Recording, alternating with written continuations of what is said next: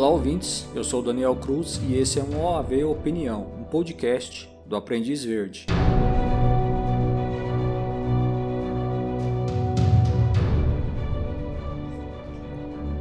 Olá a todos os nossos ouvintes. No OAV Opinião dessa semana, eu vou comentar sobre o Ronald DeFeo Jr. Para quem acompanha o Aprendiz Verde nas redes sociais, Instagram, Facebook, WhatsApp, Telegram, nós noticiamos essa semana a morte do Ronald DeFeo, um dos mais famosos assassinos americanos do século passado. Para vocês terem uma ideia, o massacre horrendo que o Ronald DeFeo cometeu inspirou um dos filmes de terror mais famosos da história do cinema americano e que até hoje rende continuações e remakes. Existem alguns pontos interessantes a se comentar em relação a esse caso do Ronald DeFeo, mas antes eu vou fazer um resumo sobre esse massacre cometido por ele numa sombria madrugada de novembro de 1974.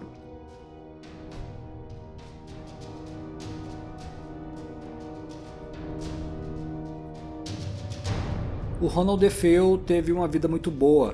Ele não era de família rica, mas o pai dele, que também se chamava Ronald DeFeo, trabalhou muito duro durante a vida dele para atingir um padrão de vida que o permitiu oferecer à esposa e aos filhos uma vida acima da média, o pai do Ronald DeFeo, eh, ele trabalhava na concessionária de carros luxuosos do sogro dele. E depois de muitos anos de trabalho, decidiu sair da loucura, que era Nova York, e comprou uma casa num lugar muito tranquilo e extremamente bonito. E esse lugar se chamava Emptyville. Emptyville é um vilarejo na cidade de Babylon, região de Long Island, um lugar mais do que perfeito para quem quer morar bem longe da bagunça que é um grande centro urbano. Então, a família Defeu se mudou para essa casa e eu posso dizer que eles eram uma típica família como outra qualquer. Entretanto, existiam dois problemas graves. O Ronald Defeu, pai, era um homem muito autoritário e temperamental. Não era incomum ele ter acessos de raiva e violência.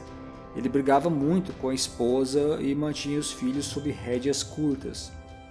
O segundo problema era o filho mais velho, o Ronald DeFeo Jr. O Ronald DeFeo Jr. foi uma criança gorda e retraída. Há autores que citam que ele sofreu bullying no colégio por causa do peso dele. E quando ele entrou na adolescência, ele se tornou um indivíduo intragável, igual o pai. Então, era como se existissem dois leões no mesmo território. O mais velho, querendo mostrar quem é que mandava no lugar, e um mais novo querendo tomar o lugar. A casa virou um verdadeiro inferno. Pai e filho discutiam aos berros e frequentemente trocavam socos. Mas havia mais do que um adolescente rebelde dentro do Ronald DeFeo Jr. Mesmo o pai dele não tendo grandes habilidades nas relações com os filhos, o Ronald DeFeo pai e a esposa dele perceberam que não era normal toda aquela violência e agressividade do filho mais velho. Eles chegaram a pagar consultas no psiquiatra para o filho, mas o garoto achava tudo aquilo uma idiotice. Na falta de outra solução, o casal Defeu empregou uma velha estratégia de vários pais mundo afora, quando eles querem acalmar filhos indisciplinados. Eles começaram a comprar tudo o que o adolescente queria e ainda davam dinheiro para ele. Só para vocês terem uma ideia, quando Ronald Defeu tinha 14 anos, o pai dele comprou uma lancha para ele se divertir. E essa estratégia, na verdade, saiu pela culatra. Ela apenas alimentaria um monstro que crescia dentro do Ronald DeFeo Jr. Dinheiro caía fácil na mão dele, às vezes ele simplesmente pegava da carteira dos pais. E a verdade era que o Ronald DeFeo Jr. era um indivíduo delinquente. Dando um salto aqui, anos depois, no julgamento dele, um psiquiatra testemunhou que ele era um psicopata então, nós temos aqui um menino agressivo, violento e dado a comportamentos desviantes e que era alimentado pela vida fácil que os pais proporcionavam. Com o passar dos anos, o Defeu se desvirtuou mais ainda. Ele começou a cometer pequenos roubos e a usar drogas pesadas, como heroína e LSD. Quando ele completou 18 anos, o pai dele arranjou um emprego na concessionária de carros de luxo do avô, na verdade, era um emprego inútil, ele quase não possuía atribuições e, independente de aparecer ou não para trabalhar, ele recebia um salário do pai todo fim de semana, e com esse salário ele mantinha um estilo de vida vadio, comprando drogas e bebidas. Ao mesmo tempo, as brigas dentro da casa da família se tornaram cada vez mais frequentes e violentas. Numa noite, o Ronald DeFeo apontou uma arma para o pai dele e puxou o gatilho, mas a arma falhou. O pai dele ficou chocado com aquilo e a tensão dentro da casa ficou cada vez mais insuportável. Então, no início de novembro de 1974, o Ronald DeFeo Jr. resolveu dar um golpe na empresa do avô. Ele recebeu uma tarefa de depositar no banco 1.800 dólares em dinheiro e 20 mil dólares em cheques. Mas ao invés disso, ele simulou um roubo no caminho até o banco com um conhecido dele, com quem ele dividiria o dinheiro mais tarde. Quando ele voltou para a concessionária e falou para o pai dele que ele havia sido roubado, o pai dele ficou furioso e chamou a polícia. Quando os detetives chegaram e começaram a fazer perguntas, eles logo perceberam que o Ronald DeFeo Jr. sabia mais do que contava. O DeFeo ficou irritado com as perguntas dos policiais e em dado momento começou a xingar os policiais e a socar o capô de um carro. Vendo aquela cena, o pai do Ronald DeFeo passou a imaginar que o próprio filho podia estar envolvido no roubo. Nos dias seguintes, o Ronald DeFeo Jr. continuou com um comportamento arredio e se negou a cooperar com a polícia. Irritado, o pai dele perguntou por que ele não estava co cooperando com a polícia, e o Defeu explodiu em raiva e eles começaram a discutir. Em dado momento, o pai dele falou para o filho que ele carregava o demônio nas costas, e o filho retrucou dizendo que ia matar ele. Então, nós chegamos à fatídica madrugada de 13 de novembro de 1974, Naquela madrugada, o Ronald DeFeo Jr., então aos 23 anos de idade, assassinou a família inteira. O Ronald colecionava armas e naquela noite ele escolheu um rifle calibre 35. Primeiramente, ele foi até o quarto dos pais, ele silenciosamente empurrou a porta e observou os pais dormindo. Então, sem hesitar, ele atirou primeiro no pai dele, é, o pai dele estava dormindo de bruços e a bala entrou pelas costas e saiu pelo peito. Para certificar que o pai nunca mais se levantaria, ele deu um segundo tiro nas costas dele. A mãe dele, a Louise Defeu, acordou com os tiros, mas nem teve tempo de perceber o que estava acontecendo. Ela foi alvejada duas vezes. As balas estraçalharam as costelas dela e destruíram o pulmão direito. Apesar do barulho, Nenhum dos irmãos do Ronald acordou. Depois de matar os pais, ele entrou no quarto dos irmãos mais novos, o John e o Mark, de 9 e 12 anos de idade, e disparou um tiro em cada um enquanto eles dormiam. As balas atravessaram os corpos e destruíram os órgãos internos. O John teve a coluna partida ao meio pelo tiro e chegou a agonizar por alguns segundos antes de morrer. Após matar os irmãos mais novos, ele se dirigiu a um outro quarto onde a irmã dele dormia, a Ellison, de 18 anos. Quando ele entrou no quarto, a Ellison acordou e olhou para cima, exatamente no momento em que ele abaixou o rifle no rosto dela e puxou o gatilho. Ela morreu na hora. Ele saiu do quarto e foi até o quarto de hóspedes, onde outra irmã dele dormia, a Dawn, de 13 anos. Ele apontou a arma na cabeça da irmã e puxou o gatilho, desfigurando todo o lado direito do rosto dela. Partir daí, de forma assustadora e fria, o Ronald DeFeo agiu normalmente. Ele tomou um banho, fez a barba, jogou fora algumas evidências e durante o dia agiu para criar um álibi para si mesmo. Quando os corpos da família foram encontrados, o Ronald DeFeo Jr. agiu de forma diferente. Ele começou a dar depoimentos contraditórios para a polícia e não demorou para investigadores suspeitarem dele. Inicialmente, ele apontou o dedo para um matador italiano da máfia, culpando nesse suposto uh, assassino de aluguel da máfia italiana.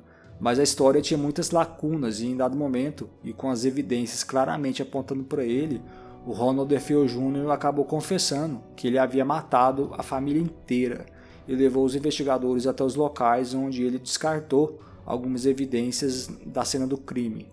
Posteriormente, tanto durante o julgamento como nos anos seguintes, o Ronald DeFeo inventaria desculpas e outras histórias sobre o que aconteceu naquela madrugada de 13 de novembro de 1974.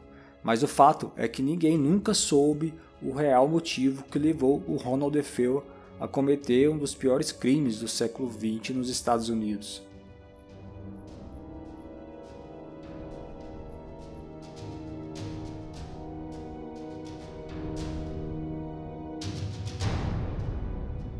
O Ronald DeFeo Jr. é um exemplo do que os americanos chamam de aniquiladores de família.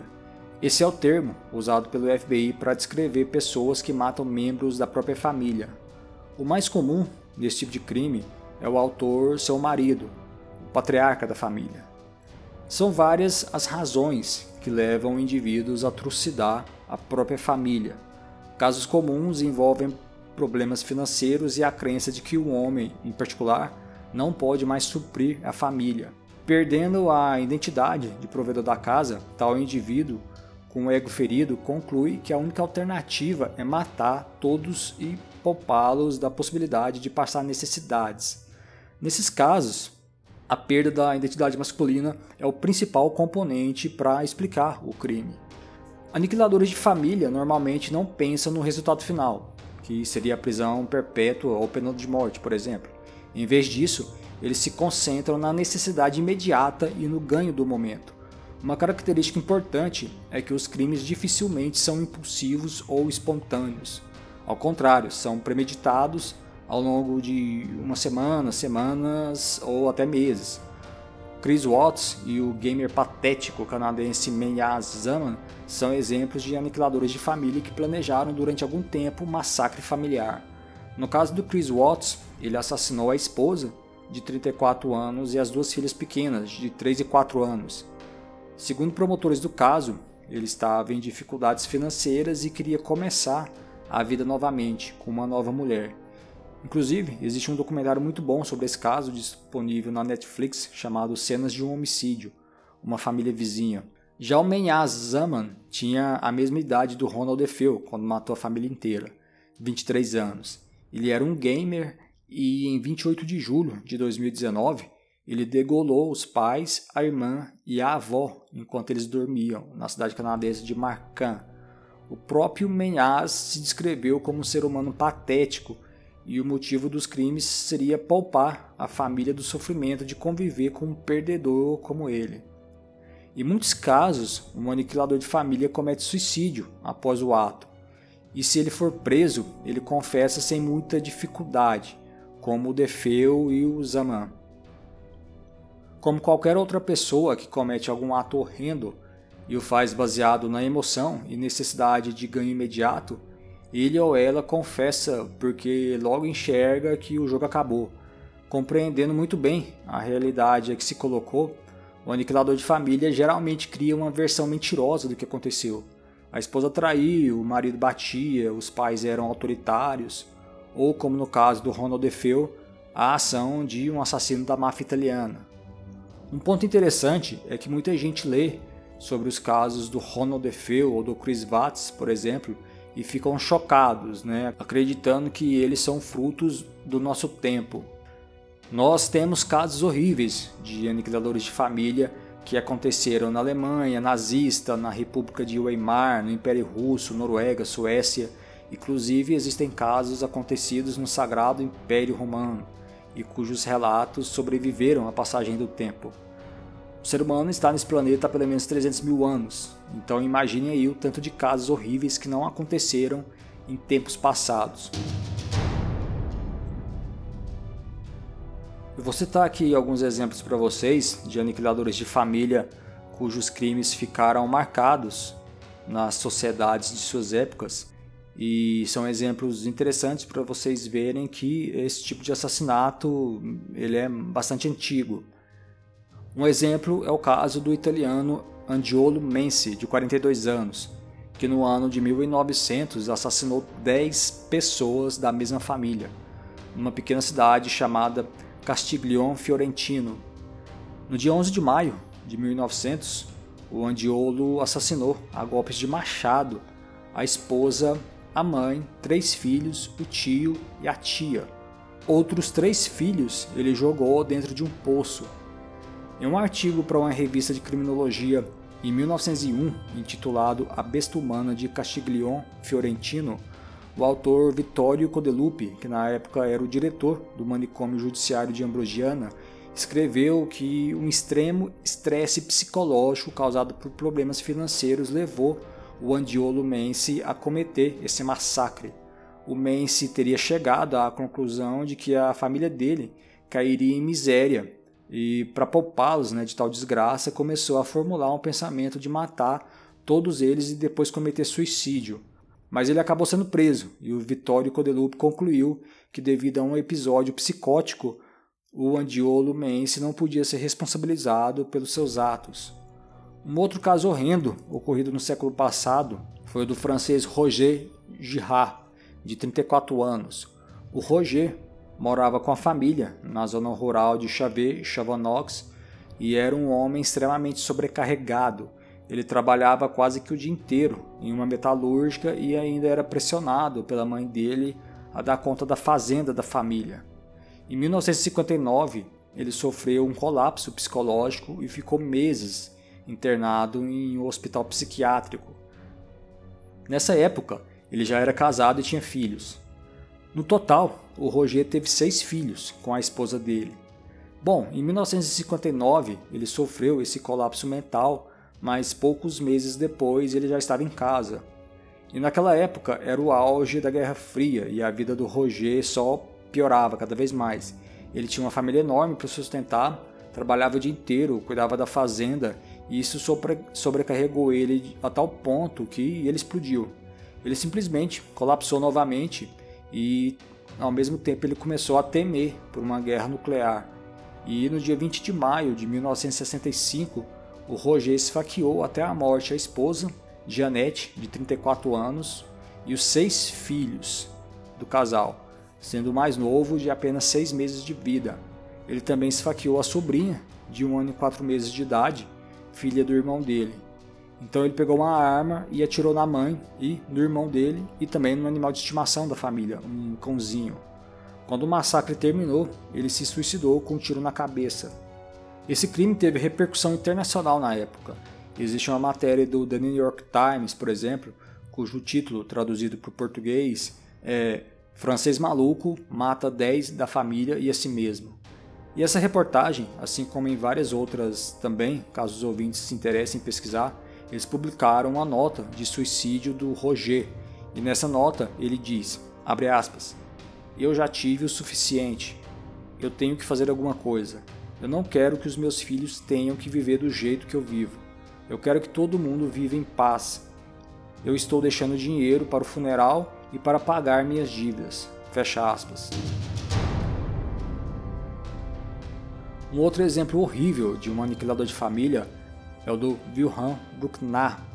Esse caso aconteceu na noite de 6, do dia 6 para o dia 7 de junho de 1925, na cidade de Hassenberg, na Alemanha. O Wilhelm Bruckner tinha por volta dos 30 anos quando massacrou toda a família. E um fato interessante sobre esse aniquilador de família é que quando ele tinha 10 anos, ele estava com o pai dele e os dois foram atingidos por um raio. O pai faleceu, mas o Wilhelm não. Entretanto, a personalidade do menino, assim como seu estado mental, sofreu mudanças após esse acidente. Já adulto, o Wilhelm Bruckner começou a ter interesses sombrios, como, por exemplo, assuntos sobrenaturais, histórias de bruxas, fantasmas e demônios. Ele também se interessava por assassinos em série e sabia tudo sobre casos que aconteceram naquela época na Alemanha, como do açougueiro de Hanover Fritz Harman e do canibal polonês Karl Denk. Bom, nada demais até aí, né, ouvintes? Atire a primeira pedra quem aqui não gosta de uma história de serial killer. suspeitando que a ex-esposa estivesse tendo um caso com o marido da irmã dele, ou seja, o cunhado, o Wilhelm Bruckner aniquilou quase que a família inteira em junho de 1925. Primeiramente, ele atraiu o cunhado dele até uma floresta e lá tentou matar ele com uma pancada na cabeça. O cunhado conseguiu se defender e saiu correndo. O Bruckner então foi até a casa dos sogros dele, onde morava a ex-esposa, e tentou se reconciliar com ela. Quando a mulher se negou, ele degolou a ex-esposa. Então ele foi até a casa de uma das irmãs dele e matou ela, o marido dela, os cinco sobrinhos e a própria mãe. Esses oito familiares foram mortos a golpes de machado e degolados.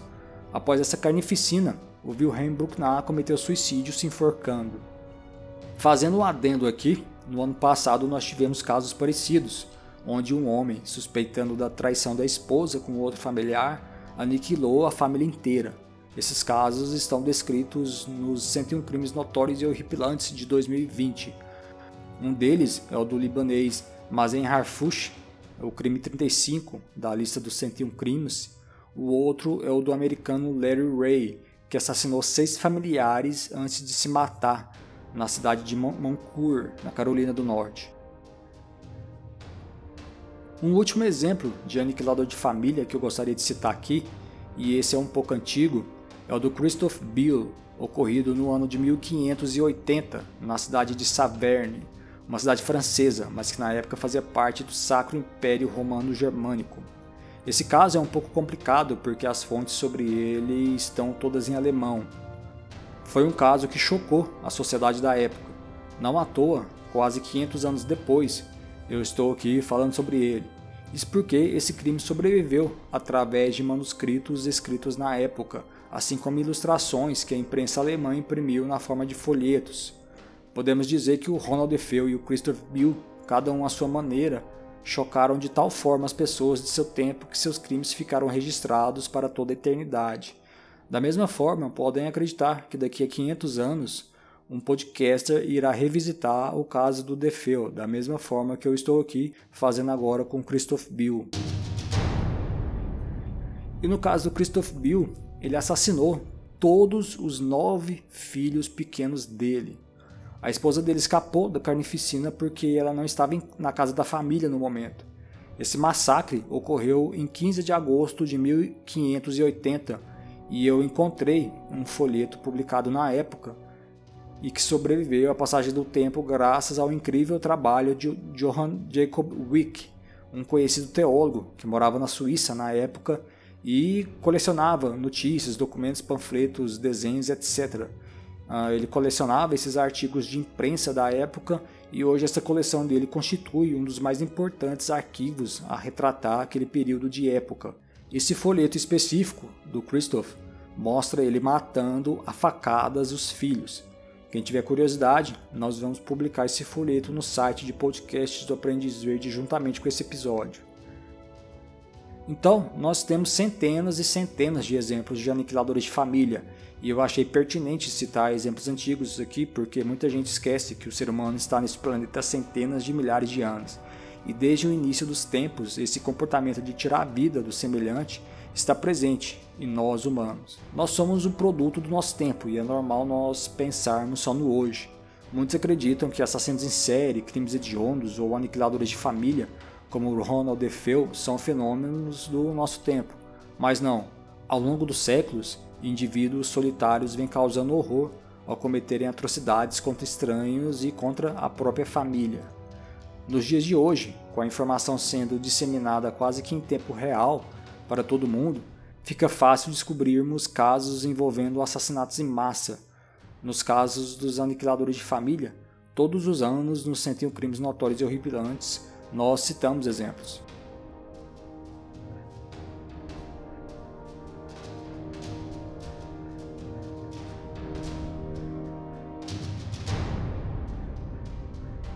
Voltando ao caso do Ronald DeFeo Jr., a história do massacre em MTV inspirou livros e filmes, incluindo um dos filmes de terror de maior sucesso da história do cinema, Horror em MTV, lançado em 1979. Para vocês terem uma ideia, somente em livros foram lançados 10 títulos diferentes. Filmes foram 28. O interessante é que, no caso dos filmes, nenhum desses quase 30 filmes retrata a verdadeira história Todos eles são sobre demônios e entidades malignas que assombram a casa. Isso é uma lenda. A casa nunca foi assombrada. Essa história já foi desmentida há muito tempo, mas ainda hoje é usada pela indústria do entretenimento para fazer dinheiro. Agora, o que nós não podemos negar é o impacto gigantesco que o crime cometido pelo DeFeo teve na cultura americana. O filme, lançado em 1979, foi um sucesso estrondoso e acabou influenciando estúdios de Hollywood a investirem em filmes do tipo. E isso acabou gerando alguns clássicos nos anos seguintes, como Poltergeist, de 1982.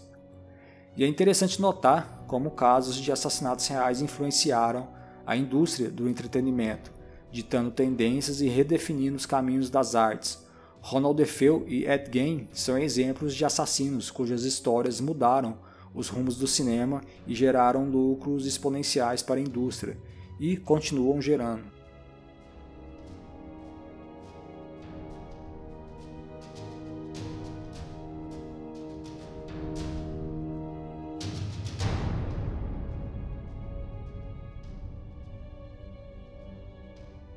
Ronald DeFeo é a epítome daquilo que conhecemos como mal. Ele nunca demonstrou remorso pela monstruosidade que cometeu e durante os mais de 40 anos em que ficou preso, inventou histórias e mais histórias. Ele era um mentiroso covarde, um homem desalmado. Em entrevistas dadas nesses mais de 40 anos preso, muitas vezes ele era pego em contradições e não raras vezes dava declarações em que mostrava a sua verdadeira essência. Em um documentário de 2005 chamado The Real MTV Horror, ele diz, aspas, é uma vergonha o que aconteceu, mas acontece, fecha aspas. Nessa pequena frase, nós podemos ver duas facetas do Defeu, a mentira e a indiferença. Ele mente quando diz que é uma vergonha o que aconteceu, ele claramente nunca sentiu vergonha e disse isso apenas para enganar o entrevistador. É o tipo de coisa que psicopatas fazem. Mas ele é sincero quando diz, mas acontece. E aqui nós notamos a frieza dele e a indiferença também. Ele fala como se isso fosse algo natural, que acontece todo dia. Definitivamente, isso não é o tipo de coisa que acontece. Matar a família inteira não é algo que simplesmente acontece o nascer do sol ou o choro de uma criança são coisas que acontecem. Agora, a chacina de uma família não.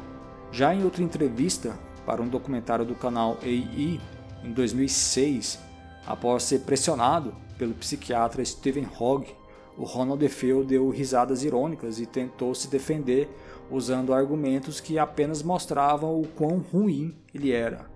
Em um momento da entrevista, ele disse, aspas, eu peguei eles antes que eles me pegassem. Fecha aspas.